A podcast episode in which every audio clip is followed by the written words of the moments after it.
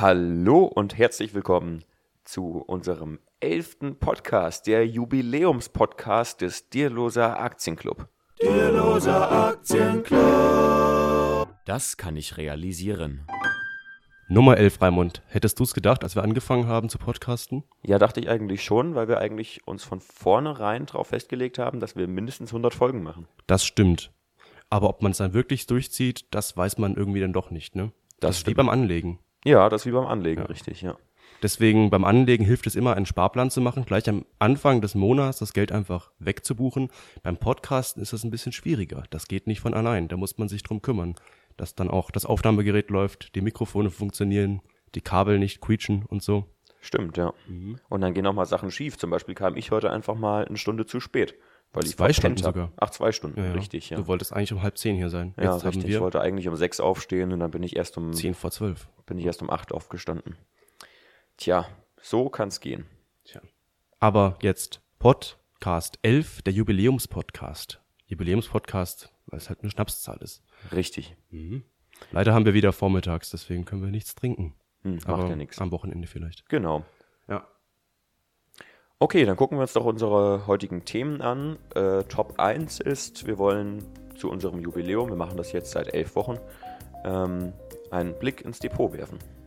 Top 2 sind Anlagefehler.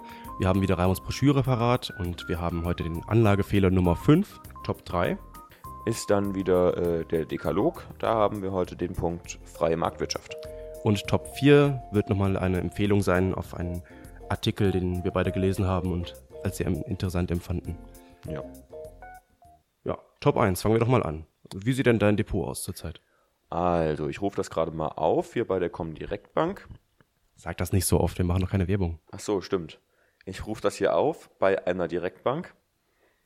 Und ich habe momentan Differenz seit Kauf plus 13,86 Prozent. Hm, Ich habe minus 6,67 Prozent. Oh, wie kommt denn das? Ähm, ja, Aktien sind ins Minus gefallen, das passiert. Aber ich bin irgendwie mittlerweile fast wieder draußen. Ich war, glaube ich, zwischenzeitlich mal 15 Prozent im Minus. Uiuiui. Das lag an Daimler und Pro7 Sat1. Pro7 Sat1 äh, ist immer noch mein schwächstes Ding zurzeit. Da bin ich 21 Prozent im Minus. Und Daimler ist mittlerweile 6 Prozent, also so 5,65 Prozent im Plus. Das war auch recht ähm, rot bei mir. Sehr, sehr dunkelrot. Okay.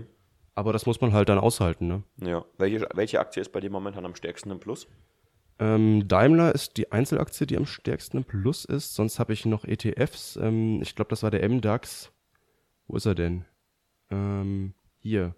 Der ist 15,22% im Plus und der DAX ETF 10,44. Leider habe ich da jeweils nur 25 Euro rein investiert, Oh, oh. weil ich mich dann irgendwie direkt nach der ersten Sparrate da, dafür entschieden habe, ähm, zu streuen und in MSCI World zu investieren. Okay. Aber hätte ich das mal durchgezogen, das wäre dann vielleicht ganz gut gewesen, ne? Hätte, hätte Fahrradkette. Aber langfristig weiß man ja nicht, ne? Das sind jetzt halt alles nur Schnappschüsse, Tagesaufnahmen von heute. Ja. Wie das dann morgen aussieht, das kann wieder was ganz anderes sein. Oder in zehn Jahren, ne? Richtig. Wir wollen ja langfristig anlegen. Unser Blick ist ja nicht der das schnelle Geld machen. Ja. Genau, also bei mir ist momentan am stärksten im Plus die Allianz.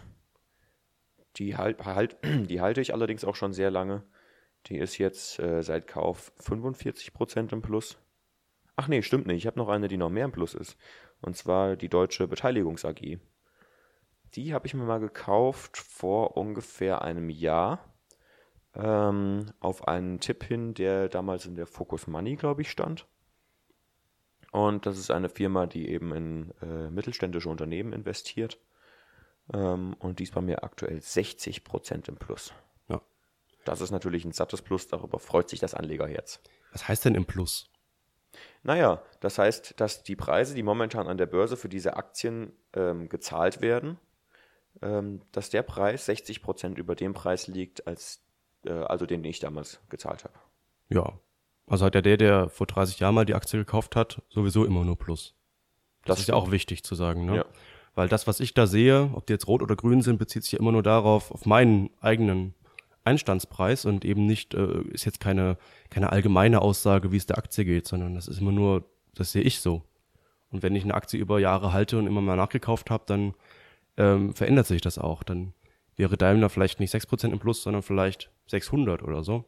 Genau. Ähm, das ist eben sehr abhängig davon, ob ich die letztes Jahr gekauft habe oder vorgestern oder so. Das ist der Unterschied. Deswegen ist die Börse eben auch kein Nullsummenspiel, Mhm. ähm, wie man so oft denkt. Man denkt irgendwie, ja, wenn der eine im Plus verkauft, dann hat der andere Verluste gemacht. Äh, das ist ja Blödsinn. Ähm, sondern es gibt ja durchaus die Möglichkeit, dass ich diese Aktie halte, sie dann, was weiß ich, nach zehn Jahren 100% im Plus ist zum Beispiel und ähm, sie dann eben weiterverkaufe und der andere hält sie ebenfalls zehn Jahre und macht auch 100% Plus. Ja. Und auch wenn die Aktie jetzt gar nicht steigt und die ich da hin und ich kriege jedes Jahr 5% Dividende, dann kann ich das ja auch da quasi dazu rechnen. Also Daimler ist jetzt bei mir ungefähr 6% im Plus und ich habe jetzt aber schon zwei Jahre ungefähr 5% Dividende bekommen. Ja. Also bin ich jetzt quasi 16% im Plus, kann man auch so sagen, Ja, und es ist wenn ja, ich nie nachgekauft hätte. Also wenn man wirklich 5% Dividende bekommt, heißt es ja, dass man nach 20 Jahren, wenn man die Aktie hält, den Preis raus hat, nur über die Dividenden. Genau, der wird abgeschlagen. Der, also die Dividende im Kurs, am Tag, an dem die Dividende ausgezahlt wird, geht der Kurs eben um die Dividende zurück. Ja. Das haben wir auch schon mal erklärt, wie das funktioniert. Das ist auch ein technisches Ding. Ähm, da wird der Handel ausgesetzt. Ähm, aber das darf ich eben nicht vergessen, dass die Aktie meinetwegen nach 30 Jahren nicht so stark gestiegen ist wie eine andere. Ich muss darauf achten, kriege ich da eigentlich jedes Jahr eine Dividendenrendite oder äh, reinvestiert das Unternehmen die Gewinne?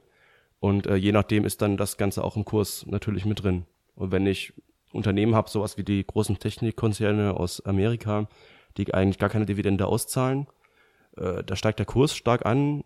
Natürlich nicht nur deswegen, weil sie keine Dividende auszahlen, auch weil sie halt irgendwie Gewinne machen oder halt teuer gehandelt werden. Ähm, aber wenn die dann mal fallen irgendwann, dann habe ich kein Geld mehr. Ich musste dann irgendwie auch rechtzeitig verkaufen. Genau, das stimmt. Mit einer Dividendenaktie, die jedes Jahr wirklich ihre 5, 6 Prozent oder 3, 4 ähm, auszahlt, dann kann ich ruhiger schlafen, weil ich ja weiß, ähm, bei 5 Prozent in 20 Jahren habe ich den Preis wieder drin. Richtig. Plus natürlich Kurszuwächse.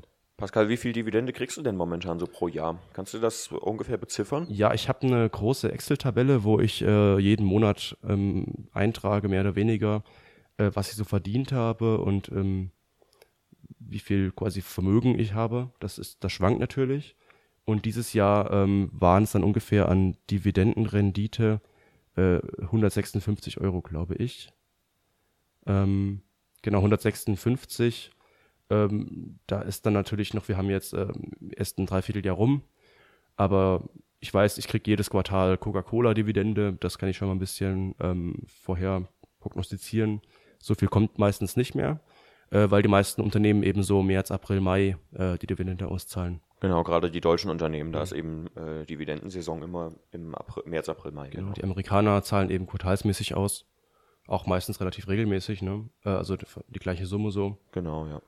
Und deswegen kann man auch ganz gut gucken, was man so das Jahr über verdienen wird. Aber davon leben kann ich jetzt nicht, natürlich. Nee, ich auch nicht. Also ich habe gestern mal zusammengerechnet und eben auch hochgerechnet, jetzt noch für die letzten Monate des Jahres und komme so auf 250 Euro ungefähr, was aus Dividenden zufließt. Ja. Und ich habe hier eben auch, ähm, jeden Monat schreibe ich auf, was ich verdiene, was so mein Vermögen in Anführungszeichen ist. So viel ist das jetzt auch nicht, aber dann kann man da auch mal einen Graph anzeigen. Und dann sehe ich eben, als ich angefangen habe, in Aktien zu investieren, dann ist dann doch das Vermögens, die Vermögenskurve doch ein bisschen angestiegen, hat sich so vom Einkommen ein bisschen verabschiedet und äh, steigt so langsam an. Also wenn man wirklich darauf achtet, mal was zurückzulegen, Aktien kauft, ähm, dann merkt man, man hat dann doch Rücklage und bildet dann auch was. Ne? Also man muss halt auch mal darüber nachdenken und dann wirklich auch was machen und dann äh, steigt auch dann das Geld, was man so, äh, sich zurücklegt. Eigentlich fast automatisch. Genau. Und ähm, einen Kapitalstock aufzubauen ist eben umso wichtiger. Ich habe gerade ähm, im Urlaub äh, Thomas Piketty gelesen, das Kapital im 21. Jahrhundert. Und er schreibt eben, dass das ähm, 20. Jahrhundert eben mit seinen Krisen und Kriegen ähm, außergewöhnlich ist und dass wir deswegen eben stark, ein starkes Wachstum haben. Und ähm, in einem Wachstumsmarkt gibt es eben mehr Chancengleichheit, was Arbeit angeht. Und ähm, da das Wachstum wohl mehr oder weniger auf ein kleineres, also mehr oder weniger schrumpfen wird, ähm, irgendwie historisch ist wohl ein Wachstum von 1,5 Prozent oder sowas normal. Ähm, da werden eben die Kapitaleinkommen immer wichtiger und dementsprechend ist es eben für jeden Einzelnen wichtig, sich Kapital zuzulegen. Genau, seine Messgröße ist so das Netto-Jahreseinkommen Genau. und eben auch ähm, quasi wie viel Prozent äh, die Rücklagen dieses Netto-Jahreseinkommens sind. Ich glaube, es sind meistens so siebenmal, glaube ich. Ähm, nein, also im Schnitt, also auf die ganze Volkswirtschaft gerechnet, wie viele Das, Jahreseinkommen, das äh, Kapitaleinkommensverhältnis, genau, das liegt so nee, in nicht das Kapitaleinkommen, sondern das Kapital, also wie viel Kapital quasi in Netto-Jahreseinkommen da ist. Dass ich jetzt meinetwegen als Volkswirtschaft äh, sieben Jahre aus der Substanz leben kann, ohne irgendwas zu verdienen zum Beispiel. Genau. Und das kann ich ja auch auf mich persönlich beziehen, äh, indem ich jetzt gucke, meinetwegen, ich habe jetzt irgendwie weniger Kapital, als ich überhaupt im Monat Einkommen habe. Also wenn ich jetzt im Monat vielleicht 2000 Euro verdiene, aber ich habe irgendwie nur 300 Euro Rücklagen, dann kann ich davon jetzt keinen einzigen Monat ähm, mal auskommen. Ich bin völlig abhängig äh, von meinem Einkommen. Wenn ich gekündigt werde, brauche ich irgendwie Arbeitslosengeld vom Staat, aber ich kann jetzt nicht selbst irgendwie mich erstmal über Wasser halten für eine Zeit lang. Ja. Und jetzt sehe ich eben, äh, wenn dann bei mir der blaue Graph, mein, mein Vermögensgraph ein bisschen dann über das Einkommen hinweggeht und dann kann ich dann einige Monate wenigstens mal ähm, aus der Substanz leben und mein, mein äh, Kapital aufzehren. Bin aber nicht mal ein, äh, bin ich aber nicht abhängig von Einkommen zum Beispiel, von Genau. staatlichen Transfereinkommen, Arbeitseinkommen und so weiter. Ja, ich zum Beispiel habe so einen, ähm, so einen monatlichen Grundbedarf an, an Geld, was eben da sein muss, von äh, 700 bis 800 Euro schätzungsweise. Ähm, und habe jetzt einen Depotwert von 9000 Euro. Das heißt, ich könnte jetzt äh, ungefähr ein Jahr aus meinem Kapital leben. Also wenn ich von, von jetzt auf gleich, wenn kein Geld mehr reinkommen würde, wenn ich irgendwie alle meine Jobs und äh, was ich sonst noch eben so kriege, wenn das alles wegfallen würde, könnte ich ein Jahr von meinem Vermögen leben. Ich stelle einen Tagesordnungsänderungsantrag. Ich glaube, jetzt passt thematisch gut, den Top 4 einfach vorzuziehen. Dieser Artikel, da geht es nämlich um diese finanzielle Freiheit, also wie ich dann von meinem Kapital leben kann. Ja. ähm, finde ich passender, das jetzt einfach äh, aufzuschließen. Also Antrag man, angenommen. Genau, dass man eben überlegt, wie viel Geld brauche ich eigentlich so im Jahr, äh, wie hoch sind eigentlich meine, meine Lebenshaltungskosten. Und äh, der Artikel, von dem wir da reden, der heißt ähm, Finanzielle Freiheit, Doppelpunkt, wie man durch weniger Konsum dem Hamsterrad entkommt. Äh, ist ein Artikel auf healthyhabits.de, das verlinken wir auch nochmal. Ja. Und kann man auch schnell ergoogeln mit finanzielle Freiheit, Hamsterrad oder so. Oder Konsumverzicht. Ähm, genau, und da geht es eben um seinen Freund Markus äh, und der verdient sehr gut und so weiter, hat irgendwie ein eigenes Unternehmen. Ähm, ja, aber immer wenn er mehr verdient, dann hat er irgendwie auch höhere Lebenshaltungskosten, weil er sagt, ähm, ich habe jetzt keine Lust mehr, ein Studentendasein dazu leben. Äh, ich will jetzt ein Auto haben, ich will ein Haus, eine Wohnung, was weiß ich. Ich will irgendwie ein, zweimal im Jahr großartig in Urlaub fahren. Und da sieht man eben ähm, diesen Effekt, dass wenn dann das Einkommen steigt, dann steigere ich sofort ähm, meine Lebenshaltungskosten, weil ich einfach luxuriöser leben will, weil ich irgendwie öfter mal ins Restaurant essen gehe, ständig einen Kaffee bei Starbucks kaufe und so weiter. Und das ist eben das Problem, äh, darauf sollte man achten, dass wenn ich mal Geld verdiene, dass ich dann nicht unbedingt mit dem, was ich verdiene, dann das ganze Geld wieder konsumiere, ne? dass ich auch dann eben zumindest einen Teil ähm, dann mir auch zurücklege. Genau, das stimmt. Und was ganz spannend ist, ähm, in dem Artikel wird auf einen äh, Rechner verwiesen, ähm, in dem man eben eingeben kann, was man monatlich braucht oder, oder jährlich braucht und äh, wie viel man eben jährlich zurücklegt. Und äh, das rechnet einem dann praktisch aus, ähm, nach wie vielen Jahren man bei dieser Sparquote äh, die finanzielle Freiheit erreicht. Und zwar finanzielle Freiheit in dem Sinne, dass man wirklich aus seinen Erträgen leben kann. Ja. Also ich jetzt, äh, ich sehe jetzt bei mir das Jahreseinkommen, das waren letztes Jahr so um die 12.000 Euro, Ja. weniger noch. Ähm, Aber ich habe den Vorteil, ich bin Student, ich wohne halt zumindest am Wochenende noch zu Hause. Ja. Ähm, und ich wohne eben sehr günstig für knapp 200 Euro Miete. Äh, das ist natürlich jetzt nichts, was man jetzt planen kann. Also so günstig wie jetzt werde ich nie wieder wohnen. Nee. Äh, wenn Mieten in den Städten, was weiß ich, 7, 8, 900 Euro kosten. Ja. Teilweise in WGs. Mm, Genau, darauf sollte man auch achten. Das, natürlich braucht man irgendwann mehr Geld, wenn man äh, quasi nicht mehr im Studentenwohnheim wohnen kann, sondern eine eigene eigene Wohnung braucht. Wenn man vielleicht Kinder hat und so weiter, da steigen dann auch ähm, die Bedürfnisse. Ähm, aber trotzdem, andere Leute kommen mit weniger Einkommen genauso gut aus und dann kann man eben mal hinterfragen, brauche ich denn das alles, was ich da kaufe? Und äh, dann kann man dann doch ein bisschen Geld zurücklegen und ähm, irgendwie mit einer größeren Sicherheit leben, weil man dann irgendwie auch mal einen Puffer hat, äh, falls es mal irgendwie nicht so gut läuft. Genau, ja. Und ich glaube, das war so ungefähr, also die sagen so, bei einer Sparquote von 10% brauchst du wohl irgendwie 50 Jahre, bis du die finanzielle Freiheit erreicht. Und ähm, bei 20 Prozent sind es eben schon bedeutend weniger. Genau. Also gehen dann gar nicht mehr darauf, auf, ähm, darauf aus, dass man jetzt irgendwie 100 Euro zurücklegen soll, sondern eben nur in Prozent. Und da geht es eben nur darum, dass man jetzt seine Lebenskosten quasi ähm, irgendwann mal aus der Dividende, aus dem Zins und so weiter bestreiten kann. Also wenn ich jetzt so lebe, wie ich gerade lebe, mit was weiß ich, um die 1000 Euro Einkommen im Monat und ich kann davon ausgehen, später wird das nicht viel teurer werden, dann kann ich jetzt gucken, eben je nachdem mit einer Sparquote. Äh, das sind aber keine absoluten Zahlen natürlich, was ich dann später mal am Konto habe, sondern es geht einfach nur darum, dass ich meinen jetzigen Lebensstil irgendwie so weiterleben kann. Genau, ja. Und mit, was war das irgendwie? 70 Prozent war dann der eine, der dann äh, ganz, ganz viel zurücklegt. Genau, als ja. Beispiel, der das dann quasi in sieben Jahren erreichen kann. Also wenn ich Ja. ähm, 70 Prozent meines jetzigen Einkommens zurücklegen würde, könnte ich dann in sieben Jahren einfach aus der, äh, vom, vom Zins genauso weiterleben, wie ich jetzt gerade lebe. Ja, vom Zins nicht, aber von den Kapitalerträgen, ja. Genau, von, von Kapitalerträgen, ja, klar. Ähm, ja, ist das so dein Ziel, Raimund? In äh, sieben Jahren äh, zur ersten Million oder sowas. Nee, nee, Äh, die Millionen nicht, du verdienst da keine Millionen. Ja, ja, ich weiß. Ähm, aber äh, praktisch in sieben Jahren zum Privatier zu werden, ja, wäre schon nicht schlecht, ne? Ja. Aber ich sag mal, ich bin jetzt äh, 24, ähm, das kann auch ruhig acht Jahre dauern. Ja, ich habe jetzt mal ausgerechnet, irgendwann, also wenn du eine Million hast und du lebst dann so mit, also bekommst irgendwie so um die vier bis fünf Prozent Zinsen, dann hast du ein ganz gutes Ingenieursgehalt im Jahr. Genau, bei so einer Million mit 50, 4 Prozent 60.000 darum. hast du 40.000. Ja, 40.000, Genau. 50.000. Ähm, genau, und ja, im Monat ist es dann auch ganz ordentlich. Ähm, aber das ist ja schon mal, das sind ja schon recht hohe Lebenskosten, die ja schon die wenigsten Angestellten so erreichen. Ne? Und ähm, trotzdem lohnt sich ja auch mal vielleicht im Monat 500 Euro dazu zu bekommen. Das ist ja dann auch einiges. Wenn du jetzt eine staatliche Rente hast, vielleicht eine Betriebsrente noch und dann kommen noch Dividenden aus Aktien obendrauf. Ja. Du musst ja nicht komplett äh, von den Aktien leben können und so Nee, weiter. nee. Ähm, das kommt ja alles noch obendrauf. Und nicht vergessen, man zahlt ja immer noch äh, Kapitalertragssteuer auf ähm, Dividenden, also 25 Prozent.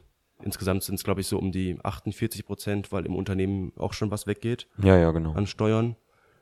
Ähm, das sollte man natürlich auch beachten. Also finanzielle Freiheit heißt natürlich nicht unbedingt, dass man dann in zehn Jahren dann komplett als Privatier unheimlich reich irgendwo lebt äh, und sich ständig eine Yacht kaufen kann. Das bedeutet das nicht. Das heißt einfach nur unabhängig zu sein von Banken, von Arbeitgebern und so weiter, äh, vielleicht von staatlichen Transferleistungen, weil es gibt ja auch Hartz-IV-Sanktionen zum Beispiel. Ähm, also heißt einfach nur erstmal ein bisschen Geld zurückzulegen und um dann eben selbst über das eigene Leben bestimmen zu können. Und in unserer Gesellschaft funktioniert das eben am besten über Geld, dass man am besten über sein eigenes Leben bestimmen kann. So ist Ja. das. Ja, ich habe äh, also ich habe mir so als als Ziel gesetzt, ähm, ohne jetzt ein konkretes Datum im Kopf zu haben, aber mir eben selbst so ein kleines bedingungsloses Grundeinkommen eben aufzubauen äh, zwischen 500 und 1000 Euro im Monat, so wovon man zumindest seine Miete zahlen kann ähm, und das vielleicht so mit Blick auf die nächsten 10 bis 15 Jahre. Ja. Genau, also das Beste, was vor Altersarmut schützt, äh, ist schon mal irgendwie eine eigene Wohnung. Und wenn man dann die, die Mieteinnahmen zumindest aus Kapitalerträgen ähm, bestreiten kann, dann ist es ja quasi so. Da muss ich mich nicht mehr groß kümmern, wie ich meine Miete bezahle. Und alles, was ich dann obendrauf verdiene, kann ich dann direkt verzehren. Oder geht Ja. halt natürlich auch auf Versicherungen und so weiter drauf. Aber es hilft natürlich immer, ein bisschen nochmal ein kleines Einkommen nebenbei zu haben. Selbst 50 Euro helfen. Ja, Es müssen keine 1000 Euro sein. klar, das stimmt. Und natürlich äh, früh übt sich, äh, wenn man jetzt mit Anfang Mitte 20 anfängt, ähm, allein durch den Zinseszins ähm, entwickelt sich dann eine ganz gute Basis. Ja, Wenn jetzt nicht die Börsen komplett einstürzen. Man kann natürlich immer nur alles auf die Vergangenheit beziehen. Ähm, ich glaube, im Artikel geht es auch darum, äh, dass verschiedene Depots, die irgendwie so gestreut waren, immer in 20, 30 Jahren immer relativ erfolgreich waren. Hat man immer geguckt. Äh, von 1932 ist er, glaube ich, auch gegangen bis was weiß ich wohin. Und dann, selbst wenn Krisen dazwischen waren, habe ich dann mit dem Depot immer Glück gehabt, also oder Erfolg gehabt und äh, ist immer dann ganz gut aufwärts gegangen. Ähm, ja, warum soll das nicht so weiterlaufen? Viele sagen dann, wir stehen vor dem Ende des Kapitalismus und äh, Postwachstumsökonomik und so weiter, aber ob das dann eintreten wird, das wurde schon öfter mal prognostiziert. Also ich glaube, man, man verliert nichts, wenn man sich trotzdem mal damit beschäftigt und man gewinnt eher im Schnitt. ja. Außer das Ende der Welt kommt morgen, aber das weiß man nicht so richtig. Genau, deswegen ist es auch immer wichtig, jetzt zu leben, aber eben, also es, Konsum macht eben auch nicht glücklich, das steht da drin.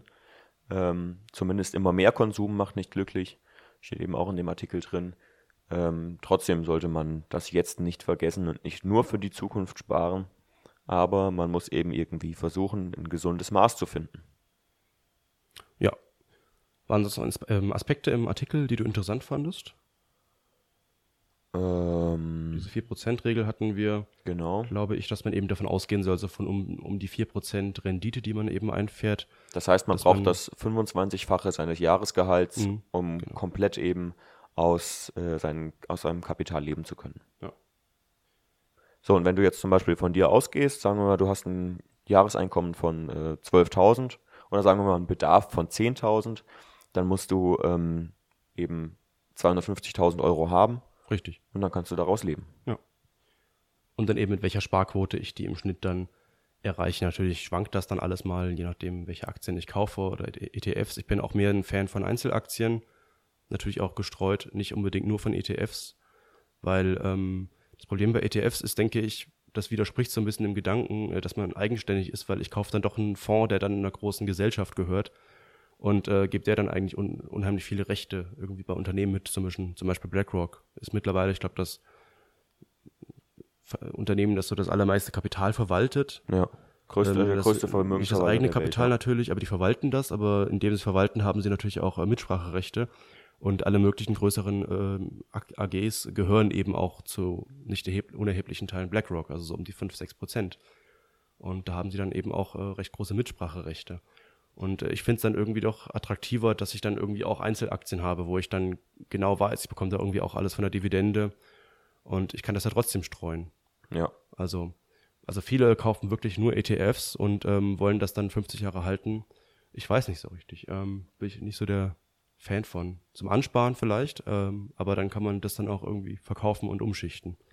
Wie machst du das? Siehst du das auch irgendwie kritisch? oder? Ja, ich, also ich mache tatsächlich beides. Mhm. Ähm, ich habe Sparpläne in ETFs, aber ich habe auch Sparpläne in Aktien. Ähm, eben aus genannten Gründen. Also ETFs eben, um zu streuen, ähm, um zu sagen, das Geld, was ich jetzt anlege, soll sofort breit gestreut sein.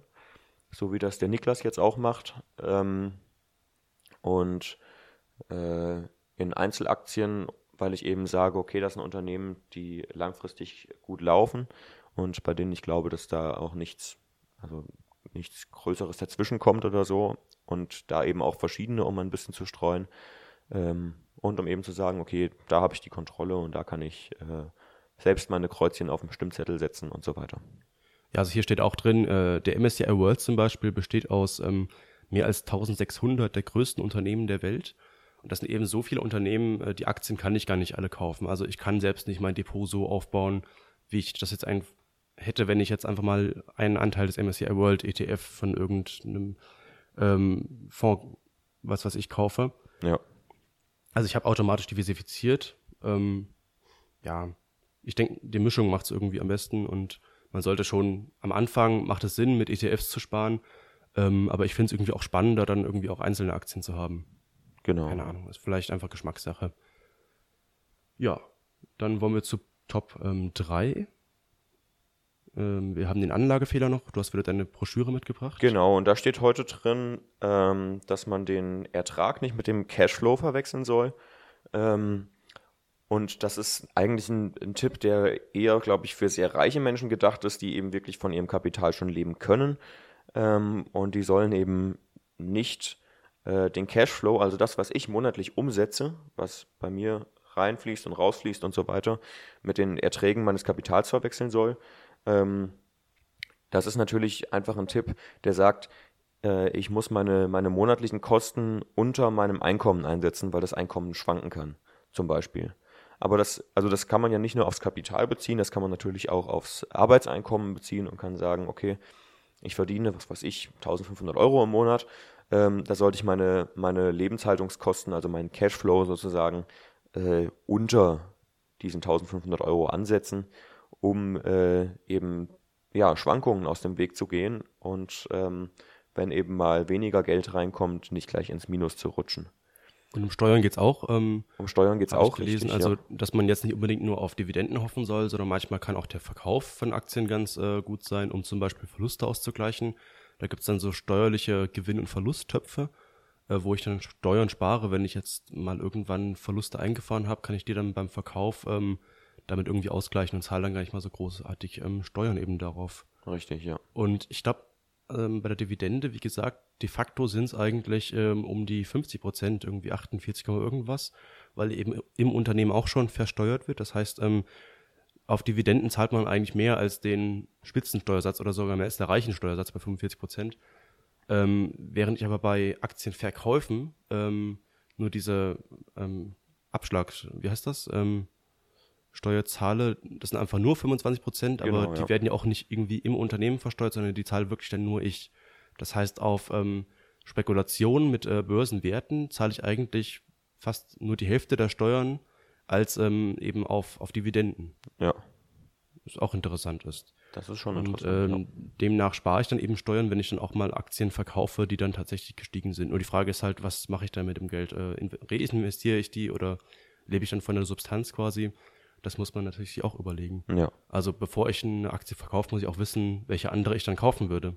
das stimmt, ja. Vielleicht ist ja auch die Aktie, die ich verkaufen wollen würde, genau die Aktie, die ich wieder kaufen will und dann bringt es ja nichts, nur um dann Aber besonders, also wenn man Positionen hat, die eben im Minus sind im Depot, ähm, ist es halt schlau, die praktisch am Jahresende, wenn man sagt, okay, ich habe meinen ähm, meinen Freibetrag ausgeschöpft äh, und muss Steuern zahlen, also ähm, gleiche ich das eben am Jahresende aus, indem ich ähm, zum Beispiel Minuspositionen verkaufe, damit man das gegenrechnen kann.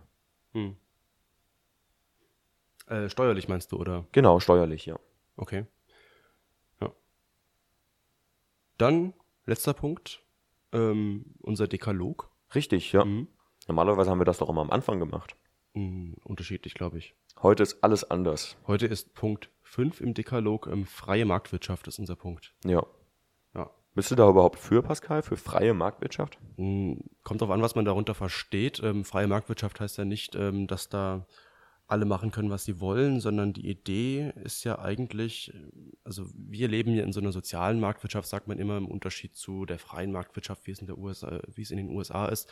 Aber trotzdem ist ja die soziale Marktwirtschaft auch ähm, irgendwie so eine Unterordnung der freien Marktwirtschaft, dass sich dann der, Sozial, ähm, der Sozialstaat eben auch um die Schwächeren kümmert und so weiter, dass eben niemand komplett abstürzen kann Ja. dass es halt vielleicht soziale äh, Regeln, äh, Richtlinien für Unternehmen gibt und so weiter, sowas wie Mindestlöhne ähm, und so weiter. Ähm, aber es ist ja nie der Gedanke gewesen, in der Theorie zumindest, dass jetzt in der freien Marktwirtschaft ähm, der wilde Westen herrscht.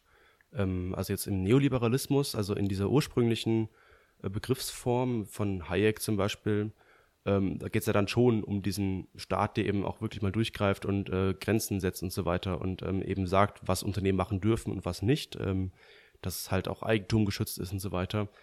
Ähm, jetzt mittlerweile ist dieser Begriff Neoliberalismus aber eher äh, negativ besetzt. Da geht es dann um riesige Konzerne, die dann äh, mit Lobbyismus und so weiter ihre Interessen durchsetzen. Das hat ja nicht mehr viel mit Marktwirtschaft eigentlich zu tun. Das stimmt, ja. Das ist ja vielleicht- Marktverzerrung. Genau, äh, Markt heißt ja eigentlich, dass es Wettbewerb gibt, dass es gleichberechtigte Teilnehmer gibt. Und wenn man jetzt diesen Begriff Neoliberalismus hat, da redet man eigentlich von großen Konglomeraten, äh, die riesige äh, Interessenpolitiken verfolgen und so weiter, wo jetzt vielleicht der kleine Bundestag gar, kein, äh, gar keinen Spielraum mehr hat, da irgendwie dagegen was zu sagen. Ähm, aber das ist ja eigentlich nicht so die Grundidee der freien Marktwirtschaft. Genau. Mhm. Ja, und äh, warum freie Marktwirtschaft? Was sind die Vorteile davon? Was sind die Vorteile? Ja, ähm, das Gegenteil von Marktwirtschaft wäre eigentlich Planwirtschaft.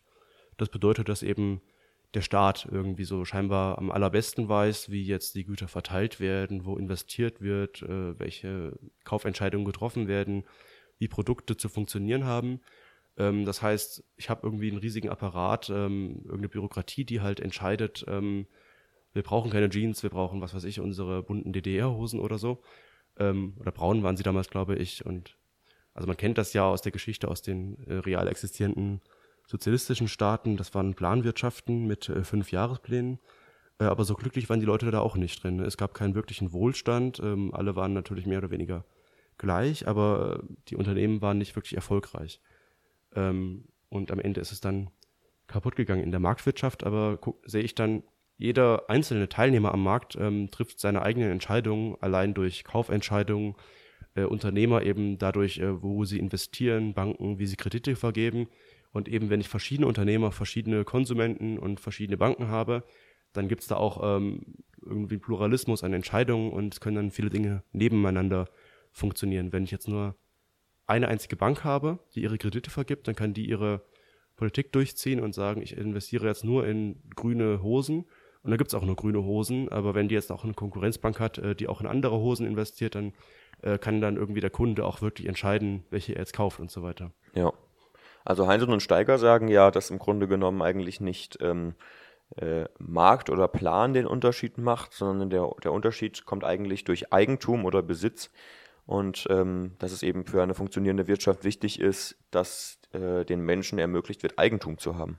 Hm. Und das wäre eben so der, der Grundbegriff der freien Marktwirtschaft, dass es um Eigentum geht und Ja. hm. okay. Grundsätzlich geht es ja auch um die Allokation von Gütern am Markt natürlich, wie halt die Dinge verteilt werden. Ähm, das ist ja eigentlich auch, auch so eine Grundaufgabe der Wirtschaft. Ja. Ähm, dann denke ich, wären wir eigentlich durch für heute. Ja. Der elfte Podcast war das. Vielen Dank, dass Sie zugehört haben. Der Jubiläumspodcast. Der Jubiläumspodcast. Leider ohne Niklas heute, der kann heute leider nicht, aber nächste Woche wieder. Und der wollte ja was verlosen, ich bin mal gespannt. Echt? Der wollte was Ich verlosen? wollte irgendwas verlosen, ein iPhone wollte er, glaube ich, Ein verlosen. iPhone, echt? Ja. Ein bin mal iPhone, gespannt. iPhone 2? Keine Ahnung. Soll er mal was mitbringen und äh, das Gewinnspiel hat er leider nicht vorbereitet. Tja, sowas. Aber ähm, ja, dann gibt es nächste Woche eine neue Folge von Reichwerden für Anfänger. Und wir verbleiben mit den besten Grüßen. Der Duck. Over and out.